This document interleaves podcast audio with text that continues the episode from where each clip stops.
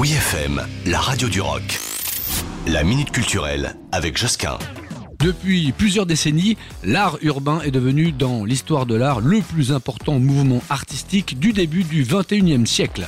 Liberté d'expression et prise de conscience sociétale, les artistes ont investi l'espace public, ce qui a provoqué une véritable révolution visuelle dans les villes.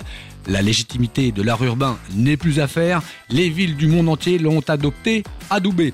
Et Paris en premier lieu, avec euh, notamment cette expo à l'hôtel de ville, dont on avait d'ailleurs dit un mot quand elle a commencé en octobre dernier et qui se poursuit encore jusqu'au 25 mars gratuitement dans l'hôtel de ville. L'exposition permet, elle, de découvrir des œuvres de collection prestigieuses, des documents d'archives, des interventions in situ et même des réalisations hors les murs, et cela à travers les créations de 70 street artistes tels que Invider, Mystic, Soon, André ou encore Banksy.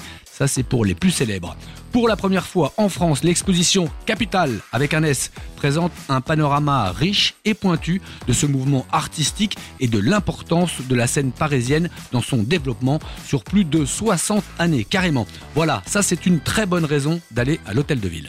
Retrouvez la minute culturelle sur wifm.fr.